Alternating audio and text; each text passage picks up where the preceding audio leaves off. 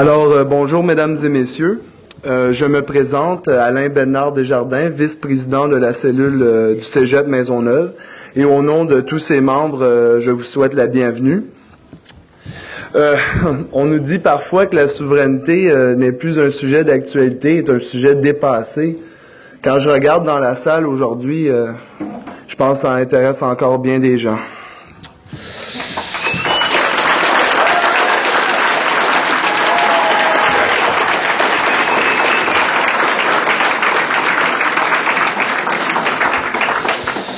Euh, J'ai à dire qu'il va avoir une feuille de sympathisants qui va euh, euh, circuler dans la salle pour le Parti québécois et aussi des informations pour le Bloc québécois. Je pense que c'est bien important de participer. C'est un honneur et également un plaisir d'accueillir aujourd'hui parmi nous un homme qui fait partie d'une grande lignée de politiciens qui ont façonné le mouvement nationaliste québécois. Je pense à des gens comme René Lévesque, Pierre Bourgault, Jacques Parizeau et j'en passe.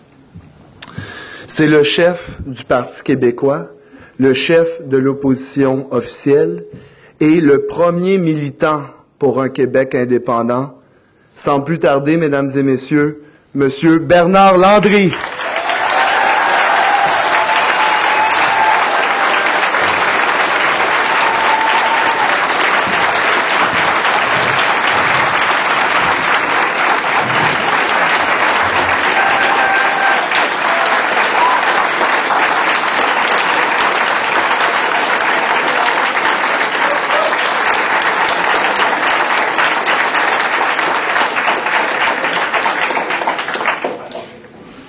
Monsieur le modérateur, ma chère collègue de l'Assemblée nationale, Diane Lemieux, euh, professeur, il y en a sans doute, étudiants, étudiantes, euh, chers amis, quand euh, je rencontre un souverainiste fatigué, ça arrive de temps en temps, pas beaucoup, mais la fatigue est un mal universel, je leur dis que pour les guérir, ils n'ont qu'à m'accompagner dans les collèges et les universités où on voit bien que au Québec comme ailleurs, l'idée d'indépendance nationale est une idée d'éternelle actualité. Les pays qui l'ont déjà la conservent et euh, les quelques nations au monde qui ne l'ont pas encore, comme c'est le cas du Québec, la recherchent. Euh, une des meilleures preuves empiriques, comme on dit, mathématiques, c'est qu'il y a depuis 15 ans 30 nouveaux pays libres aux Nations Unies. La plupart, d'ailleurs, moins importants que le Québec, non seulement en population, mais en puissance économique. C'est une absurdité de dire que les indépendances nationales sont désuètes. Allez dire ça à un Américain pour voir. Si je voudrais que les États-Unis ne soient plus un pays indépendant. Allez dire ça à un Canadien d'Ottawa, ou à un luxembourgeois, ou à un Français. Pourquoi? C'est ce que je vais essayer de vous dire brièvement. Je vous préviens d'avance, mon argumentation est extrêmement forte. Et j'espère qu'elle vous aidera pour suivre celles d'entre vous qui sont déjà convaincus, à en convaincre d'autres. Et, et pour les autres, j'espère au moins vous faire réfléchir. C'est beaucoup d'admiration pour les souverainistes qu'ils sont depuis 30 ans ou 40 ans, mais j'en ai peut-être encore plus pour ceux et celles qui sont dans 30 ou 40 minutes, n'est-ce pas? Puisqu'il faut faire avancer cette idée qui, je vous le dis, est extrêmement puissante. Je vais m'exprimer, puis ensuite j'aimerais ça, je vois qu'il y a au moins un micro pour cela, répondre à vos questions ou à vos objections. Et si vous n'êtes pas d'accord, ben, ce genre de désaccords sont très utiles pour préciser la pensée. Alors pourquoi est-ce que le Québec doit être indépendant et pourquoi c'est surprenant qu'il ne le soit pas encore? C'est une des surprises de ma vie. Les États-Unis d'Amérique sont devenus indépendants en 1776. Et par la suite, dans les Amériques, des dizaines de pays, hispanophones, euh, lusophones, dans le cas du Brésil, ont acquis l'indépendance nationale. Pour des raisons historiques complexes, le Québec ne l'a pas fait. Euh, il l'a raté en 1837. Il faut dire que c'était dans un contexte de rébellion et de violence. Et puis, il l'a raté en 1980. Et puis, en 1995, 50% de la population a voté oui, dont 60% francophones. Donc, c'est devenu très, très près. Pourquoi? La puissance de ce mouvement, qui est venu plus tardivement au Québec, mais qui est très fort et affirmé. Pour quelques raisons. La première n'a rien à voir avec des choses matérielles. La première raison, c'est la dignité de la nation québécoise, qui euh, est une expression de la dignité humaine. Les Québécois et les Québécoises, j'espère que vous le savez, et si vous ne le savez pas, je vous le dis, forment une nation. En employant tous les critères possibles pour définir une nation.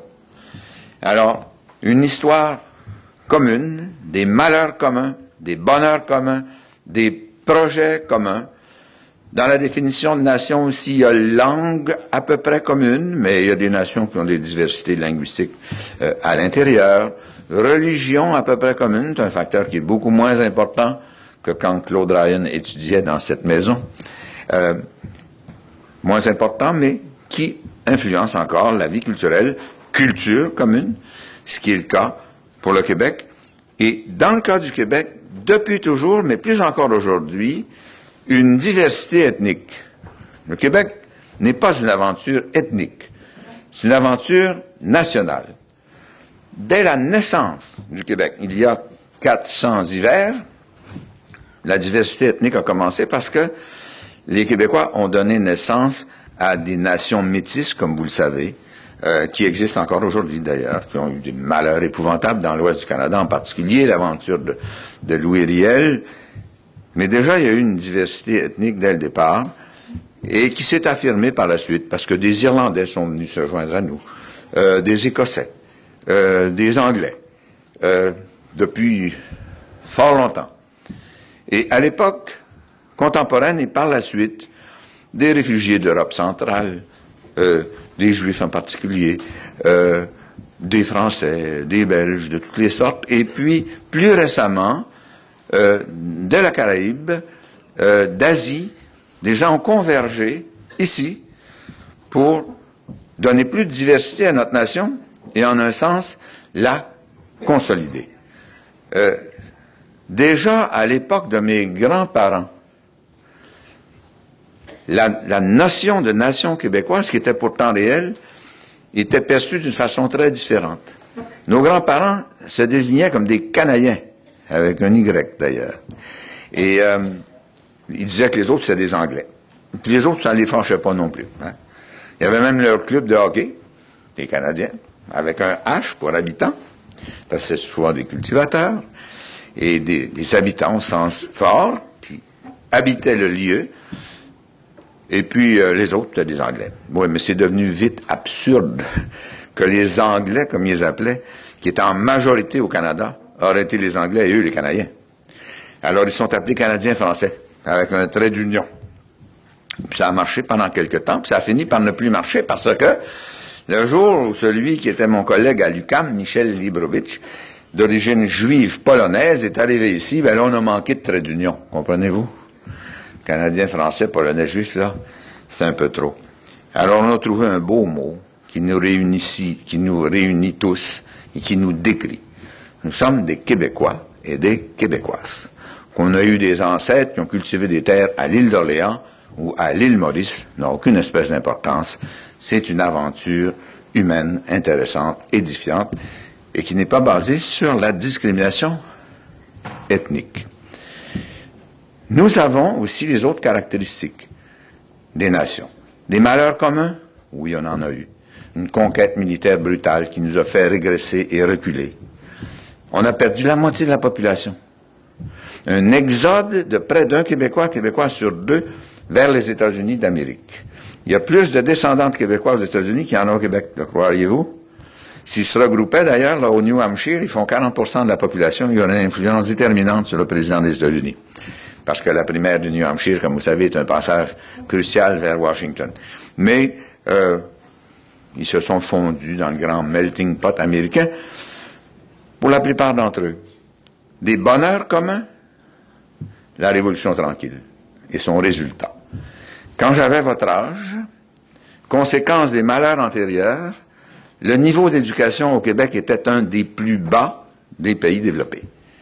Et aujourd'hui, il est un des ou le plus haut. Ça, c'est un bonheur commun qui fonde l'avenir. Des rêves communs? Oui, on en a eu. On en a toujours. Préservation de notre langue, de notre culture, relativement bien réussi. Rayonnement international, rayonnement culturel international. Sur toutes les scènes du monde, des Québécois et des Québécoises aujourd'hui, à tous les soirs, quand c'est pas le Cirque du Soleil, c'est Éloise, puis quand c'est pas Plamondon, c'est Céline Dion, quand c'est ni l'un ni l'autre, c'est Robert Lepage, illustre euh, notre rayonnement culturel. Donc, si nous formons une nation et une nation réussie, et là j'arrive à l'argument de la dignité, pourquoi est-ce que nous avons les pouvoirs de la Nouvelle-Écosse ou de la Saskatchewan ou de l'Alberta, qui sont de nobles provinces du Canada? Mais comment notre nation accepterait d'être la simple province d'une autre nation? Est-ce que les Français, pour une fraction de seconde, pensaient que la France pourrait être un land allemand? Ou le Danemark pensait, qui est le voisin du Nord, est un land allemand? Celui qui a compris ce phénomène, c'est le fondateur des États-Unis d'Amérique. Au 18e siècle. Il s'appelait George Washington, et il a donné son nom d'ailleurs à la capitale de, la première puissance du monde aujourd'hui. Et il a dit une phrase qui était vraie dans le temps, qui est encore aujourd'hui. There is no gift between nations. Il n'y a pas de cadeau entre les nations. Chaque nation prend son intérêt. Si une nation a l'imprudence de se laisser traiter comme la simple province d'une autre nation, mais elle va payer pour à tous égards. Pas parce que l'autre est méchant. Des fois, il l'est. Généralement, il ne l'est pas. Une nation doit s'assumer. Alors, c'était l'aspect immatériel de mon argumentation. Mais à cause d'un biais que l'histoire de ma vie m'a donné, des questions budgétaires et économiques me sont extrêmement sensibles aussi. Et là, on n'est plus dans la dignité, on est dans le fric. Ça ne veut pas dire que c'est indigne. Des fois, ça l'est. On l'a vu au cours des dernières années à Ottawa. Euh, hélas, c'est pas beau. On dit que ça va aider le bloc, mais j'aimerais mieux qu'on n'ait pas eu cette horreur euh, inégalée dans l'histoire du Canada et même dans la plupart des démocraties occidentales, ce scandale des commandites. Mais c'est arrivé. Et ça doit être une occasion pour nous faire réfléchir. Mais revenons euh, à l'argumentation en faveur de la souveraineté basée sur nos intérêts matériels, budgétaires. On envoie deux tiers de nos impôts et taxes à Ottawa. Qui les gère pour l'intérêt de l'ensemble canadien? Mais no gift between nations.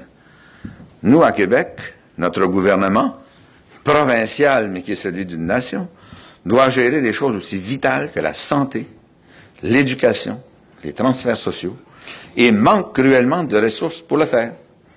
Alors qu'à Ottawa, on fait des surplus.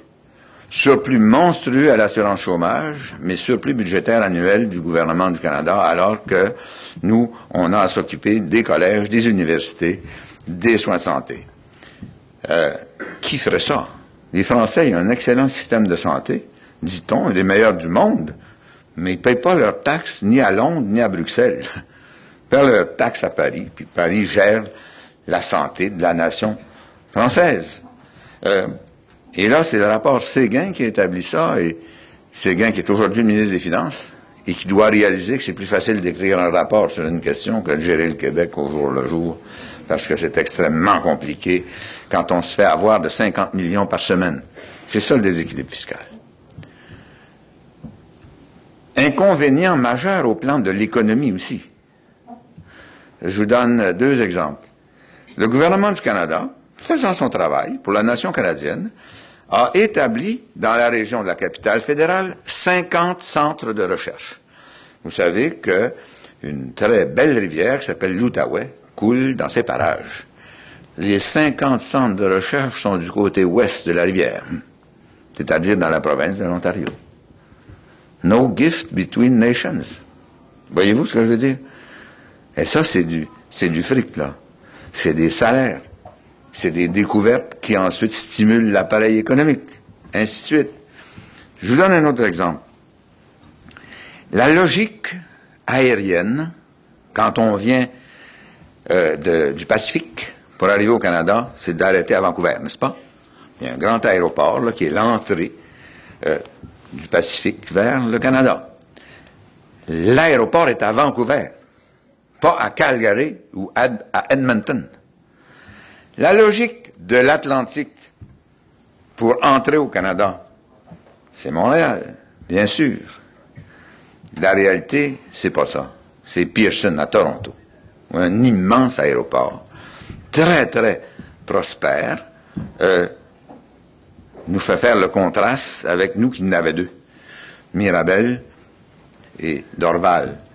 D'ailleurs, Mirabel et Dorval, le fait d'avoir eu, une catastrophe qui a été présidée par Pierre Elliott Trudeau, qui a donné son nom à Dorval? Alors, il y a une belle pédagogie, là.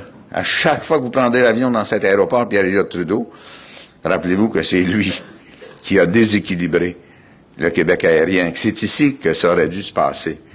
Euh, vous rappelez-vous aussi bien d'autres choses de Pierre Elliott Trudeau, hein? Qui s'est foutu de Claude Ryan complètement après la victoire du non. Vous avez vu ça, là, dans la vie de M. Ryan dernièrement, là?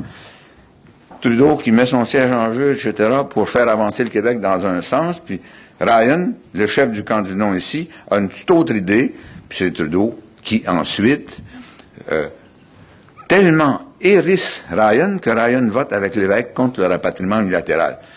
Alors c'est pas beau d'avoir nommé l'aéroport Pierre-Éliott Trudeau, mais c'est un instrument pédagogique. À chaque fois que vous entrez ou sortez par là, rappelez-vous de ça. Plus c'est 500 personnes en prison sans procès, sans accusation, le doux poète Gérald Godin, puis sa compagne Pauline Julien, la chanteuse. Alors, si l'affaire de Trudeau peut servir pour vous faire réfléchir quand vous voyagez, excellent, puis je vous garantis qu'à l'indépendance nationale du Québec, le nom sera changé. On en trouvera un autre.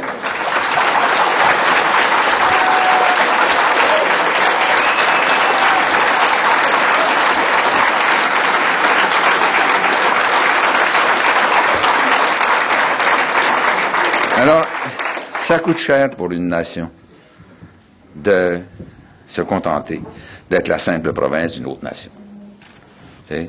Heathrow, un des plus grands aéroports du monde, son destin n'a pas été décidé à Paris, je vous le garantis. Euh, alors, on est là dans des choses tout à fait concrètes. Je vais vous rajouter un argument que René Lévesque n'aurait pas pu utiliser. René Lévesque aurait pu utiliser la dignité. Il aurait pu parler de George Washington. Il aurait pu parler de notre intérêt matériel. C'est vrai dans son temps comme c'est vrai aujourd'hui. Ce que je vais vous dire maintenant, l'évêque ne pouvait pas le savoir parce que le phénomène n'était pas assez avancé. Ça s'appelle la mondialisation des marchés, la globalisation, qui est un phénomène de notre temps dans lequel tout n'est pas mauvais. C'est pour ça que vous n'entendez plus parler d'anti-mondialisation. Il y a trois ou quatre ans, on parlait d'anti-mondialisation. Même le terme a été changé pour alter-mondialisation. Ça veut dire qu'il y a une façon autre, alter, comme dans Audi alteram partem, d'ailleurs, euh, alter-mondialisation de la vie d'une façon plus civilisée, plus juste, plus équitable. Ne pas la vivre d'une façon libérale ou néolibérale. Mais en quoi la mondialisation rend-elle plus impérieuse l'indépendance du Québec? Ben, je vais vous le dire en quelques mots.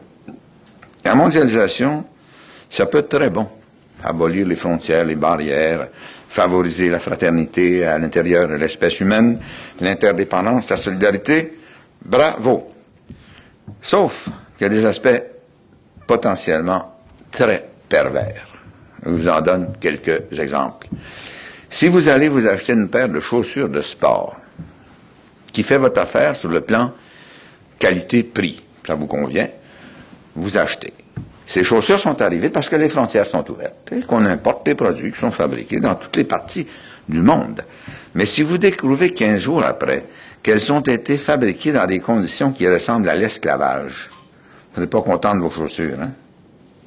Si vous découvrez 15 jours après que le rapport qualité-prix est intéressant, mais que ça a été fabriqué au détriment de l'environnement, de, zones entières de pays lointains. Vous ne serez pas content de vos chaussures. Hein? La mondialisation, ça peut être extrêmement pervers. Si la mondialisation, ça veut dire qu'on va tous parler la même langue, en colmatant les diversités culturelles et la richesse de l'espèce humaine. Hein? Si la mondialisation, c'est qu'on va tous regarder Sex in the City euh, en anglais, c'est pas un progrès pour le genre humain, en tout respect pour la, culture américaine, car il y en a une, qui, par certains aspects, peut être fascinante. La diversité culturelle, c'est la richesse humaine. La langue chinoise, qui est la plus parlée au monde, c'est important et la langue espagnole qui est la plus, la plus parlée dans les Amériques. Hein. La première langue des Amériques, el primero idioma de las Américas no es inglés. Ce n'est pas l'anglais. C'est l'espagnol. Et c'est tant mieux comme ça. l'anglais, c'est une langue extrêmement utile qui commence à servir d'espéranto des temps modernes. C'est-à-dire que si je rencontre un collègue chinois, euh, si on veut pas perdre la moitié du temps à parler par interprète, on peut parler anglais, bon, c'est très utile, mais je suis content qu'il soit chinois, je suis content d'être francophone. D'ailleurs, c'est un mauvais exemple parce qu'une fois, justement, il a rencontré un ministre de la République populaire de Chine. Puis on avait un interprète euh, qui péniblement essayait de traduire ce qu'il me disait, pour qu'on découvre à un moment donné que lui parlait parfaitement espagnol, comme moi, et qu'on aurait épargné beaucoup de temps si on s'était conversé directement dans une autre langue que celle des interprètes. Mais vous m'avez compris, la mondialisation comporte des dangers. Qu'est-ce qui peut équilibrer ces dangers et faire contrepoids et faire qu'on ait vraiment une altère mondialisation? Des instances internationales fortes et puissantes où tout le monde a une voix égale. Euh, il y a une conférence internationale qui a raté à l'OMC il y a quelques mois, vous avez vu? Tout le monde disait c'est une catastrophe. C'est pas une catastrophe, c'est le tiers-monde qui a mis le point sur la table qui a fait rater la conférence. C'est ça une mondialisation équilibrée. Des instances internationales où tout le monde peut parler. Les riches comme les pauvres, les grands comme les petits. À l'ONU, à l'UNESCO, à l'OMC, à la Banque mondiale. Mais le hic québécois, vous l'avez bien vu déjà, seules les nations libres et indépendantes ont le droit de s'asseoir à ces tables. La plus belle pédagogie qu'on puisse faire, c'est le sommet de Québec. Il y a eu un sommet dans notre capitale nationale des Nations des Amériques. Le Québec est la sixième puissance économique des Amériques. J'étais premier ministre du Québec à l'époque. J'ai même pas eu le droit de dire bonjour aux participants. Voyez-vous? En d'autres termes, si le Québec n'est pas indépendant, la mondialisation va faire que la démocratie va s'éloigner de nous. C'est-à-dire des, des choses vitales pour vous ne se décideront plus à Québec, ni à Ottawa, mais dans une conférence internationale où Ottawa prétendra nous représenter. Or, Ottawa ne peut pas équitablement représenter sur la scène internationale la nation québécoise.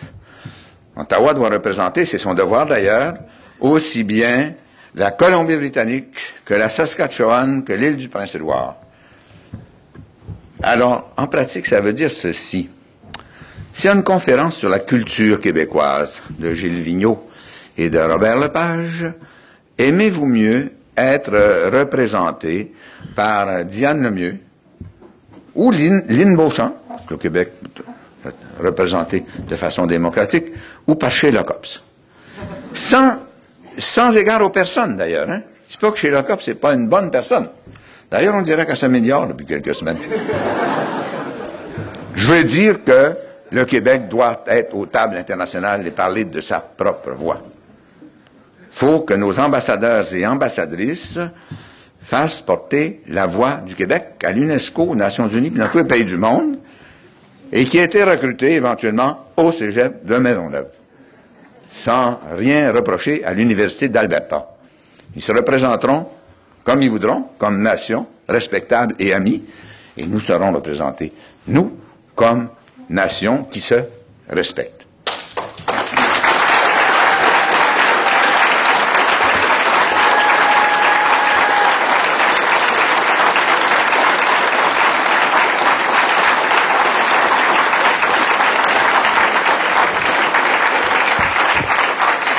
Est-ce que ça va arriver et quand? Oui, je crois que ça va arriver.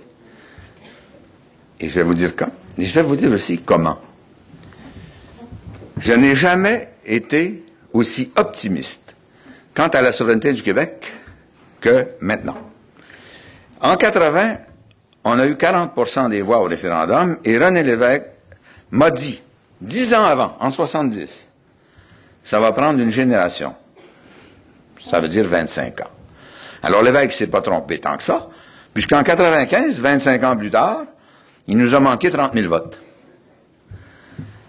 Qu'est-ce qui me fait penser que la prochaine fois, on va avoir tous les votes qu'il faut et encore plus? Parce que le prochain référendum, s'il a lieu dans 4 ou 5 ans, se fera dans un contexte où 1 200 000 personnes qui n'ont pas voté en 95 voteront en 2007, 8 ou quelque part par là. Alors là, on voit une formidable alliance intergénérationnelle, et c'est ça la clé de la prochaine. Quand je suis devenu souverainiste, presque tous ceux et celles qui étaient plus vieux que moi étaient contre moi. Mais là, ça a changé, et pas mal. Je suis pas mal plus vieux que vous, et si vous êtes souverainiste, je pense comme vous. En d'autres termes, à la, à la prochaine consultation populaire au Québec, je vais voter oui. Mes enfants vont voter oui. Et mes petits-enfants qui ont votre âge vont voter oui, selon toute vraisemblance en tout cas. C'est ça qu'ils me disent. Et, je les crois. Euh, alors là, il y a une possibilité d'avoir un formidable projet commun. Euh, vous allez accéder à la normalité. Est-ce qu'un jeune Américain parle de l'indépendance des États-Unis?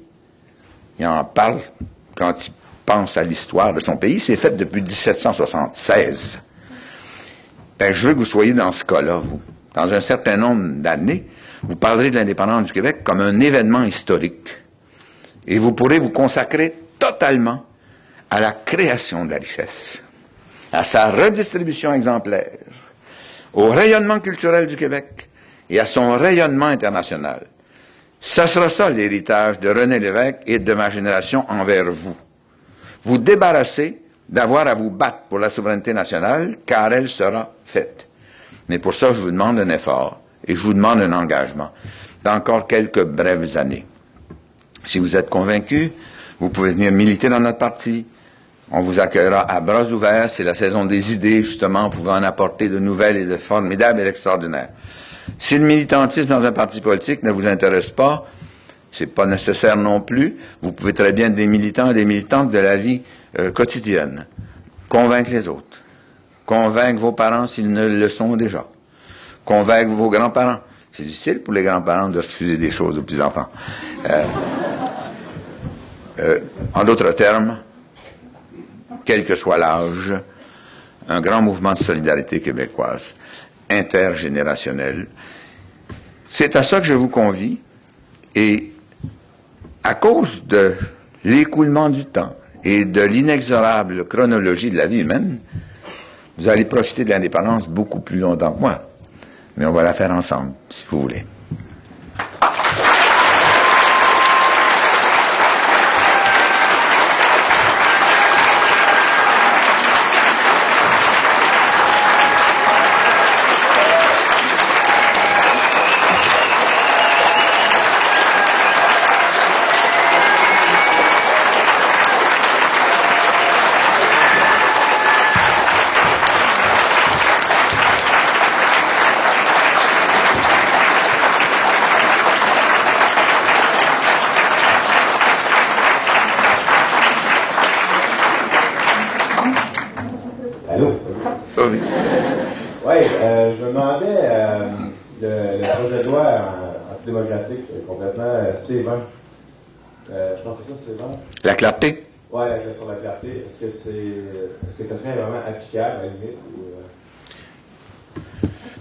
Une des seules choses claires dans ce projet de loi, c'est que le Québec entier l'a rejeté, y compris les libéraux, qui pour une fois ont été bien inspirés. Seul le peuple québécois décidera de son destin, comme le dit Robert Bourassa d'ailleurs dans un des beaux discours de sa vie. Euh, et c'est ni à Stéphane Dion, ni à quiconque, à l'ouest de la rivière Outaouais ou à l'est, de venir fixer les conditions de notre accession à l'indépendance nationale. Nous allons démocratiquement décider et ensuite nous la ferons dans le respect des lois internationales et des lois respectables. Pas de cette monstruosité de loi sur la clarté dont le nom même est usurpé. C'est le contraire de la clarté pour une nation de vouloir en dominer une autre. Merci. Oui, euh, bonjour. Qu'immigrant au Canada et surtout au Québec. Alors, je voulais savoir, euh, moi je suis euh, un souverainiste, euh, je voudrais savoir comment vous pouvez expliquer aux gens qui ne sont pas souverainistes et qui veulent peut-être devenir souverainistes au côté militaire. Ça veut dire que le jour, si jamais on, on réussit et on aura notre indépendance, côté militaire, Comment vous prévoyez les choses? Comment ça va se dérouler? Parce que c'est certain, c'est certain que les fédéraux, ils vont reprendre tout leur matériel. Est-ce qu'il y aura un niveau de blocage? Comment vous, comment vous allez vous organiser? Merci beaucoup, M. Oh, S'ils reprennent du matériel, dans le cas du matériel désuet, ça sera bon débarras.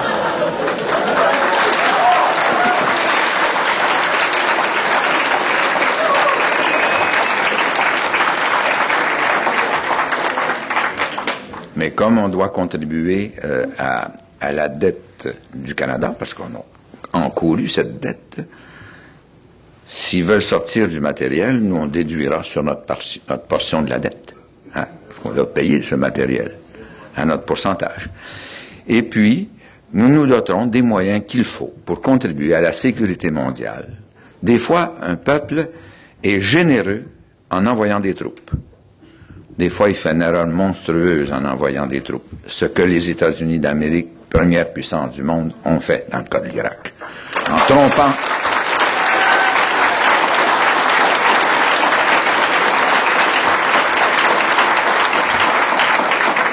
en trompant des milliards d'êtres humains. Hein.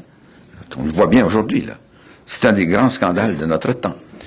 Mais c'est une autre histoire.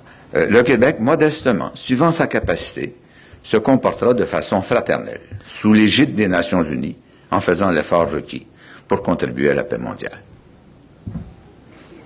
Bonjour, M. Landry. Je juste savoir une question. Que pensez-vous euh, des multiples promesses contenues par le gouvernement Charest au Québec? On manquerait de temps, là.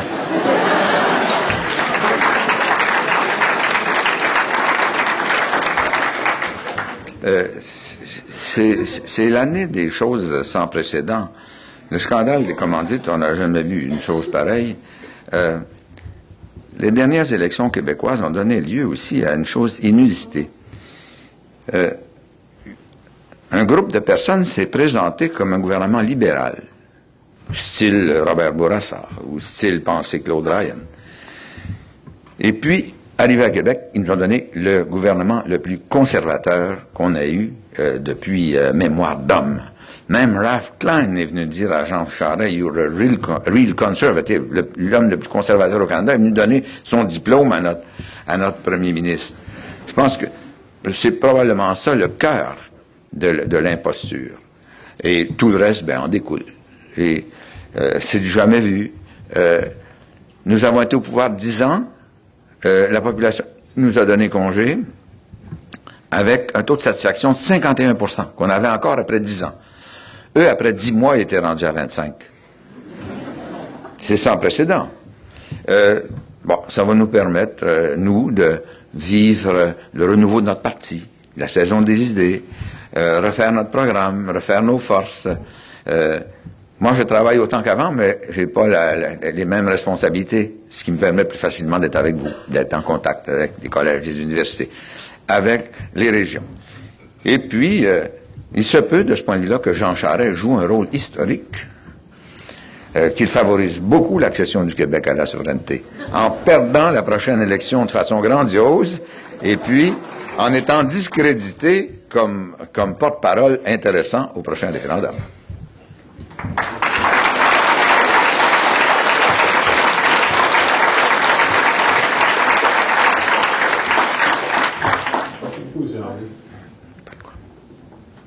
Bonjour, M. Landry. Euh, nous, la question, c'était parce que, comme vous l'avez fait remarquer pendant votre discours, euh, on a perdu deux fois les référendums en 1995.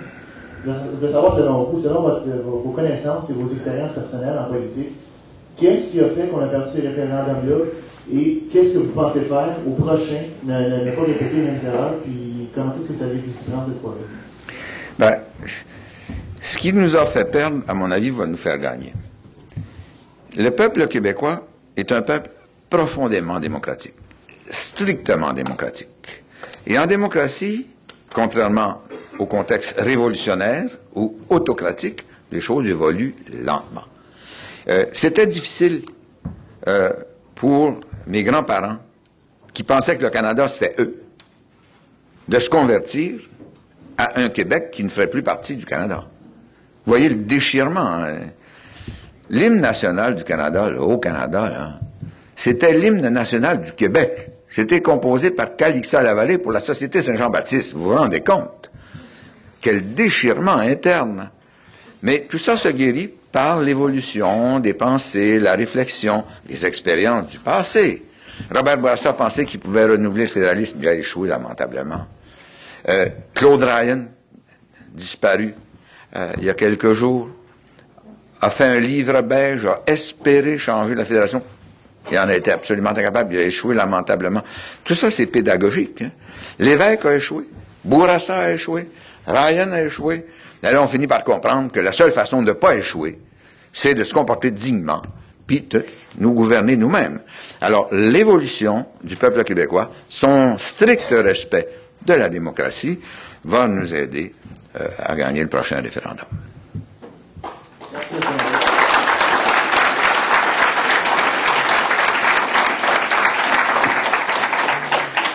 Bonjour. Donc, euh, on a entendu parler dernièrement d'une élection référendaire, d'une idée d'élection référendaire. Je veux savoir, euh, j'ai cru que vous, vous étiez opposé à cette idée-là. Je veux savoir pourquoi. Tu m'as bien décodé. je suis opposé. Euh, mais je ne suis pas opposé au débat, par ailleurs. Alors, c'est la saison des idées. C'est comme un jardin. Les idées qui poussent. Il y en a qui viendront à maturité, qui porteront des fleurs et des fruits, puis d'autres qui dépériront. Et j'espère que cette idée de l'élection référendaire va dépérir. Et je, je dis pourquoi. D'abord, on a établi la règle. Deux fois, on a fait des référendums. On les a perdus dans la dignité. Pourquoi est-ce que... prenons une image triviale. Pourquoi est-ce que quand une équipe euh, a, pas gagné, vous changez les règles du, du, du, hockey ou du baseball? Bon, puis là, c'est pire que les règles du hockey et du baseball, c'est les règles de la démocratie. Moi, je veux avoir l'orgueil et la fierté de dire le peuple québécois, par la majorité des hommes et des femmes qu'il compose, a décidé, dans un référendum portant sur cette question, qu'il accédait à l'indépendance. Troisième élément de mon argumentation, l'international. La règle mondiale du respect des décisions des peuples passe par des référendums. La France est rentrée dans le marché commun par un référendum. Euh, la Suède vient de refuser l'euro par un référendum. L'Irlande a refusé une fois l'expansion de l'Europe par un référendum et un an plus tard, par un deuxième référendum, a changé d'avis et l'a accepté.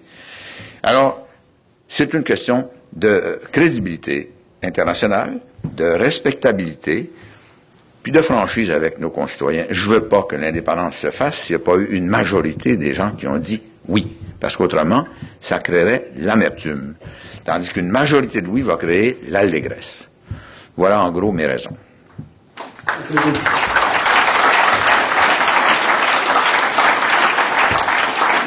Il y a d'autres petites raisons techniques aussi. Je vais t'en donner une petite vite. Je veux pas que Jean Charest décide de la date de la consultation référendaire. Alors, c'est lui qui va décider de la date des prochaines élections. Pas une petite raison de plus, comprends-tu? Bonjour, M. Landry. Euh, moi, en 95, j'avais 12 ans, puis je cherchais, ma, mère était euh, pour le Parti libéral, puis je cherchais dans les débats télévisés des arguments justement pour la convaincre, puis euh, j'en trouvais pas, mais je me demandais, puis je me demande encore, si on était prêt, tout ce qui relève du gouvernement fédéral, s'il y a des programmes de prêt, de, quand on parlait tantôt de la défense, euh, des, mettons, des postes, euh, des programmes nationaux pour les Olympiques du Québec, ces choses-là. Est-ce qu'on est prêt justement ou on va être prêt ou pas? Euh, on était prêt, puis on le sera encore plus la prochaine fois. Puis ça, dans ce cas-là, ce sera vrai. Parce que cette phrase, nous sommes prêts, là, euh, est devenue une des phrases les plus suspectes du vocabulaire québécois. Euh, oui, on est en voie de, Les conditions ont changé, les conditions budgétaires ont changé, le déséquilibre fiscal, surplus à Ottawa. Alors, on va refaire une argumentation serrée dans tous les domaines, euh, y compris dans le domaine olympique. D'ailleurs, Richard Legendre, euh, dont la vie est liée à l'olympisme, se préoccupe beaucoup de ça. C'est pas un détail, là. Au- Aux Jeux olympiques de Lillehammer, les Québécois ont gagné deux tiers des médailles du Canada. Le mot Québec n'a pas été prononcé. Encore moins nos couleurs nationales. Il y a une athlète qui a osé brandir un petit drapeau québécois haut comme ça, puis suivi les troubles qu'elle a eus. Alors, euh, dans le contexte d'indépendance, tous nos athlètes brandiront le drapeau québécois dans la joie. Et ça compte. Il y a des sportifs parmi vous, sans doute. Le sport est... Ouais, OK. Le sport, c'est- important dans la vie. Euh, et dans la vie nationale. Euh, la Croatie est arrivée en demi-finale euh, Coupe du Monde. Croatie, qui est devenue indépendante. Je ne sais pas si c'est la Croatie. Oui, oui, c'est la Croatie. Mais c'est très important pour la dignité du peuple croate. Quand j'étais étudiant en France dans les années 65, j'avais un condisciple qui étudiait l'économie avec moi, qui lui disait les nations, là, ça va disparaître, ça, ça n'a plus d'importance. Globalisation, mondialisation, je ne sais pas s'il employait ces mots-là, mais il disait que les nations étaient obsolètes et désuètes. Puis quand la France a gagné la Coupe du monde de foot, il m'a téléphoné trois fois pour me le dire. Mais la troisième fois, j'ai dit, écoute, là, toi, tu m'as dit en 65 que les nations n'avaient aucune espèce d'importance, tu me fous de la paix avec ta Coupe du monde? Tout compte dans la vie d'un peuple, y compris le sport. Et euh, on sera mieux articulé la prochaine fois pour faire valoir tout ça. Et je veux que les sportifs y trouvent leur compte, que les intellos y trouvent leur compte, euh, que les scientifiques de tous ordres euh, et tout le monde y trouve son compte et on, on globalement l'indépendance. Puis j'espère que ta mère, cette fois-là, sera convaincue. Puis si tu veux que j'y parle, je vais lui parler. Bonjour, M. Landry. Moi, euh, j'avais une question, premièrement, euh, par, rapport au euh, scandale des commandites. Je voulais savoir, premièrement, votre opinion. Deuxièmement, les festivals qui avaient été euh, financés par ça, comment vous pensez qu'ils vont survivre euh, à? Comment vous pensez que ça va évoluer? Bon, alors, c'est un scandale à plusieurs étages. Et le début a corrompu tout le reste. Le début, c'est qu'après un référendum en 95 où le oui a eu 50% des voix, le gouvernement central, au lieu de s'ajuster démocratiquement au fait que la moitié des Québécois, dont 60% des francophones avaient dit oui, il est entré dans une colère qui l'a poussé au plan B, puis a essayé de nous intoxiquer par la propagande. C'est ça. Et ça, c'est pas beau. Avec l'argent de nos taxes, essayer de nous inculquer une appartenance canadienne pour effacer notre appartenance québécoise, c'était une erreur qui aurait dû être dénoncée dès le départ par Jean Chrétien, Stéphane Dion, Paul Martin et tous les membres du gouvernement. Ils l'ont pas fait. C'est- déjà très laid. Et ça allait s'enlaidir par la suite. Deuxième étape de l'enlaidissement, ben, c'est des voleurs. Un, quart de, de milliard de dollars, puis ils en divertissent 100 millions. Injustifiés, comme l'a dit la, vérificatrice générale, dans des intérêts personnels méprisables. Troisième niveau scandale, c'est que personne n'est responsable. Martin a dit que c'était pas chrétien. Il dit ça il y a quelques jours. Puis il dit que c'est pas lui non plus. Puis Chrétien était premier ministre du Canada, puis Martin était ministre des Finances et vice-président du Conseil de Trésor. Moi, j'étais ministre des Finances pendant cinq ans. Diane Lemieux s'en rappelle. Il n'a un ou une qui aurait pu me fourrer d'un quart de milliard sans que m'en aperçoive? Hein?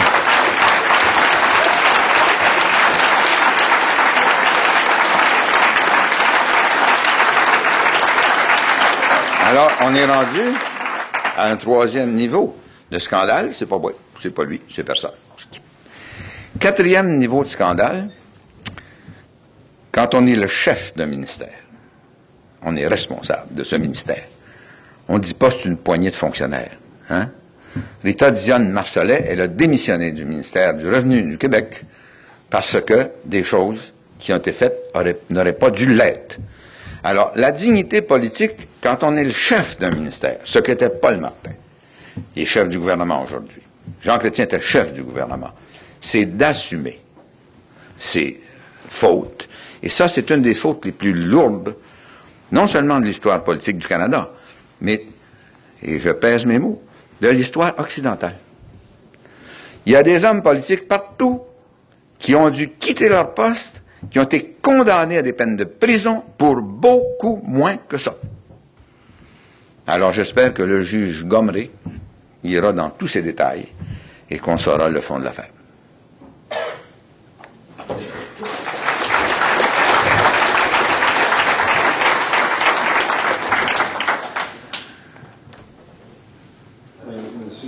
J'aimerais juste qu'on accélère, s'il vous plaît, un petit peu le processus parce qu'il nous reste une dizaine de minutes. Fait que pour que tout le monde ait le temps de poser ses questions. Merci beaucoup. Oui, je vais faire ça euh, bonjour, M. Landry. Écoutez, euh, je vous entends parler au début de votre conférence, votre période de questions, euh, la démocratie.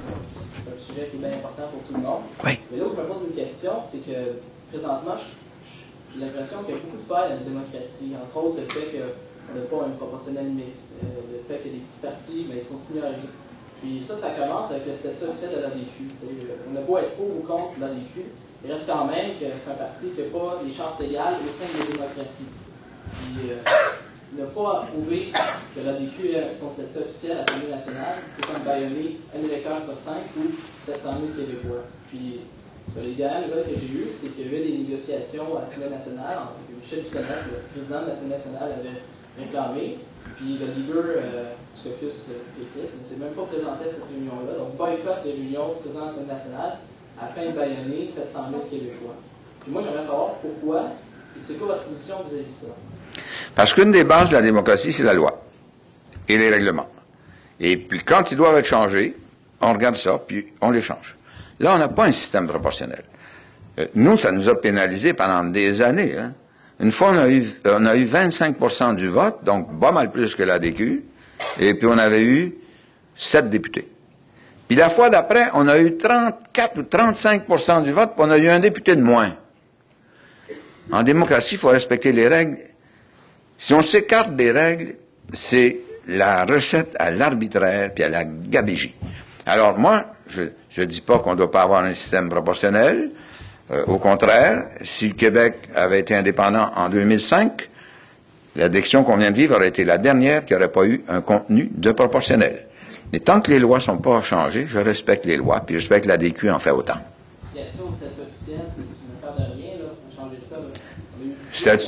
C'est pas une affaire de rien. En démocratie, je vous l'ai dit, on respecte les lois.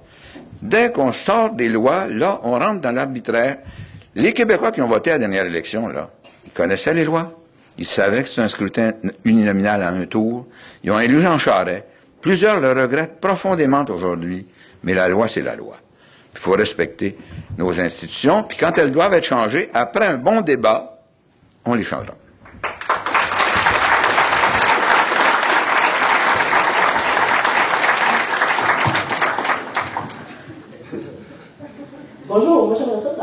Propos de la peur qui, se promène, que si on se séparait du Canada, on allait se rapprocher beaucoup plus des, États-Unis euh, jusqu'à, mettons, adopter, leur monnaie. Euh, tout ce qui se dit, c'est ça. Moi, je suis pour l'indépendance, mais je suis pas, pas pour euh, me rapprocher des, États-Unis, puis tout le discours social-démocrate, comment on va respecter ça dans ce contexte-là. Pendant longtemps, on a pensé que la monnaie était une caractéristique essentielle de la souveraineté et de l'indépendance nationale. On n'a pas toujours pensé ça. Parce que euh, avant l'époque, là, je ne veux pas être trop technique, mais les économistes là, me comprendront, le Standard Gold Exchange, les talons or, et tout ça, euh, la monnaie été émise par des institutions privées. Euh, les banques émettaient leur monnaie, euh, ou c'était l'or qui était la monnaie, euh, matériel inerte. Et puis, euh, pendant 75 ans à peu près, on a assimilé indépendance nationale à indépendance monétaire. Et là, l'Europe nous a donné enfin la leçon qu'il fallait donner. C'est pas vrai. Si vous allez en France aujourd'hui, là, c'est plus, c'est plus un franc, c'est un euro. L'Europe a passé à l'euro. Il y a quelques réfractaires, la Grande-Bretagne, qui est encore avec sa sterling pound, mais alors, dissocier la question de l'indépendance nationale de la question monétaire. Euh, voyez ce qui nous arrive avec la hausse du dollar canadien? Quand il était bas, il y avait des gens qui disaient, hey, ça va bien, on peut vendre facilement aux États-Unis. Ben, la variation monétaire euh, à monnaie faible, c'est un peu comme la drogue. Hein. Ça peut être drôle le premier jour, puis ça finit dans la tragédie. Ben là, c'est ça actuellement. Là. Il a remonté, puis on a de la difficulté à vendre, puis entre-temps, nos entreprises ne se sont pas modernisées. Alors, moi, je pense qu'avec les décennies, ça ne sera pas d'un jour, on pourrait arriver à avoir un, un améro ou un americano, comme il y a un euro, ça serait bon pour tout le monde. Mais ça, faut penser sur 25 ans. Euh, il y avait une autre partie de la question là, qui n'était pas monétaire, c'était Ah oui, oui, se rapprocher des États-Unis. Ah Ben, d'abord, aux Nations Unies, autour de la table, c'est par ordre alphabétique. Alors on va être loin des autres. Mais on va être là. Comprenez-vous? Là, actuellement, on n'est on n'est même pas à la table. On n'est même pas représenté à Washington, sauf par un agent touristique. Le Canada nous empêche d'être représenté dans la capitale de première puissance du monde. Alors, on, on, sera beaucoup plus respecté par les Américains, parce que des fois, il se pourra que le Québec soit au Conseil de sécurité des Nations Unies. Parce que les petites nations, il y en a qui sont là d'office, droit de veto, et puis les petites nations sont élues de temps en temps au Conseil de sécurité. Ils vont nous écouter pas mal plus quand on va être assis autour de la table pour décider si l'ONU intervient ou n'intervient pas dans tel pays qu'actuellement où euh, on n'est même pas présent. Et puis après ça, on vivra notre destin. Il faut savoir que l'indépendance nationale n'est ni à droite ni à gauche. Elle est en avant. Le Parti québécois est un parti progressiste. Mais dans une démocratie québécoise, on n'aura pas un parti unique qui va rester là éternellement. On fera comme les Français. Ils sont parfois gouvernés à droite, parfois à gauche, mais ce qui est important, c'est la démocratie. On se comprend?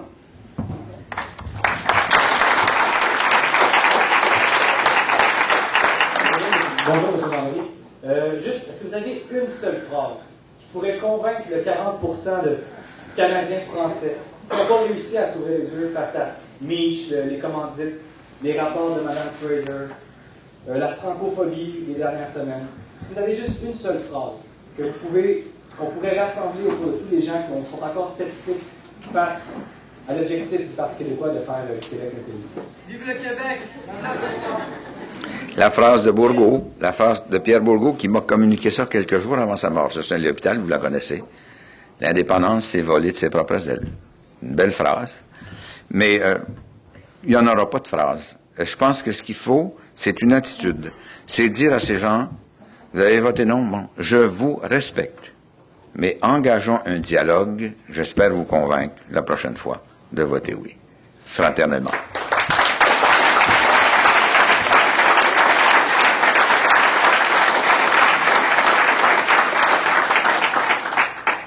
Monsieur Landry, vous euh, au niveau euh, législatif du Québec, comme quoi il y aurait une indépendance politique. Mais le Québec, présentement, exporte euh, dans aux alentours de 50% euh, en tout cas, son économie est basée sur ses exportations vers le marché américain. Est-ce que ce serait pas là la vraie indépendance du Québec, de pouvoir se dissocier de l'empire culturel et économique américain, qui présentement, dans l'ingérence, fait beaucoup mieux qu'Ottawa? Si on faisait ça, notre taux de chômage monterait à 30 Le Québec est une puissance exportatrice. La plupart de nos produits sont surabondants pour notre marché intérieur. On est 7 millions et demi. Euh, puis on fabrique des avions. Tu sais?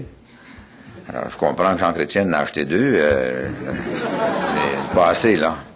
Euh, Bombardier, c'est une transnationale de l'aérospatiale, puis il y a beaucoup de travailleurs qui gagnent leur vie, d'ingénieurs, ça. Et c'est pas, c'est pas déshonorant d'exporter. Euh, et un des aspects intéressants de la mondialisation, c'est ça. Qu'est-ce qu'ils ont fait les Européens? Ils ont aboli toute frontière entre eux. Alors, une Fiat fabriquée à Turin, elle se vend à Paris comme une Renault euh, fabriquée euh, en France. Et c'est une tendance moderne. Et nous en profitons, nous, parce qu'on a un immense client potentiel immédiatement au sud. Nos exportations aux États-Unis dépassent nos exportations au Canada. Et il faut que ça continue comme ça. C'est un mouvement bénéfique pour les travailleurs et les travailleuses. Et puis pour le reste, ben, on s'arrangera avec l'indépendance. On peut décider de notre destin culturel, de notre destin social, beaucoup plus facilement qu'en étant dépendant. Mais l'indépendance économique des pays n'existe plus. Et je dirais tant mieux. Même les communistes étaient d'accord. Les communistes parlaient, ils appelaient ça la spécialisation internationale du travail. Puis ils exportaient de Moscou vers Prague et, et vers Budapest. Les capitalistes appellent ça les avantages comparatifs. Puis ça sert le consommateur à condition qu'on fasse attention aux pays les plus pauvres et qu'on recherche dans cette globalisation, je l'ai dit, un équilibre socio-économique euh, qui pourrait être menacé si on est négligent. Mais si les institutions internationales font leur travail, OMC, Banque mondiale, ONU, OCDE, UNESCO, on est capable d'avoir une mondialisation vivable, donc de continuer à exporter dans tous les pays qui voudront être nos clients.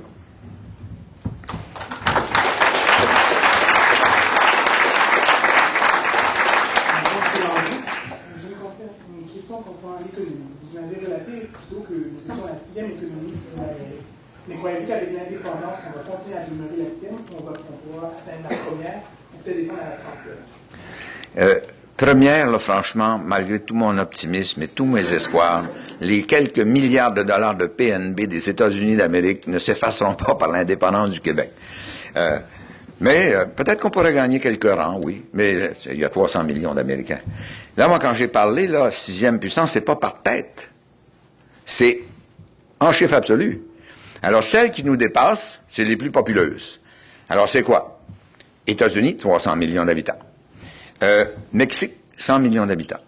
Brésil, 178 millions, je pense. Et puis, euh, Argentine, 30 millions d'habitants. Et puis, un autre, là, que, ah, Canada. À qui il restera quand même euh, 23 millions d'habitants. Et puis, Québec. Ça veut dire qu'on performe suivant euh, notre population et plus. Parce qu'il y a des pays beaucoup plus populeux que nous en Amérique, qui sont bien loin derrière nous, parce qu'ils ne sont pas encore développés, et j'espère qu'ils se développeront, avec notre aide d'ailleurs.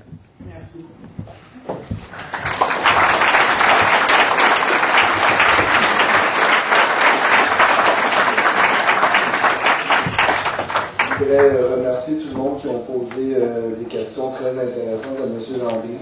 Je voulais remercier évidemment M. Landry qui s'est déplacé nous voir ici.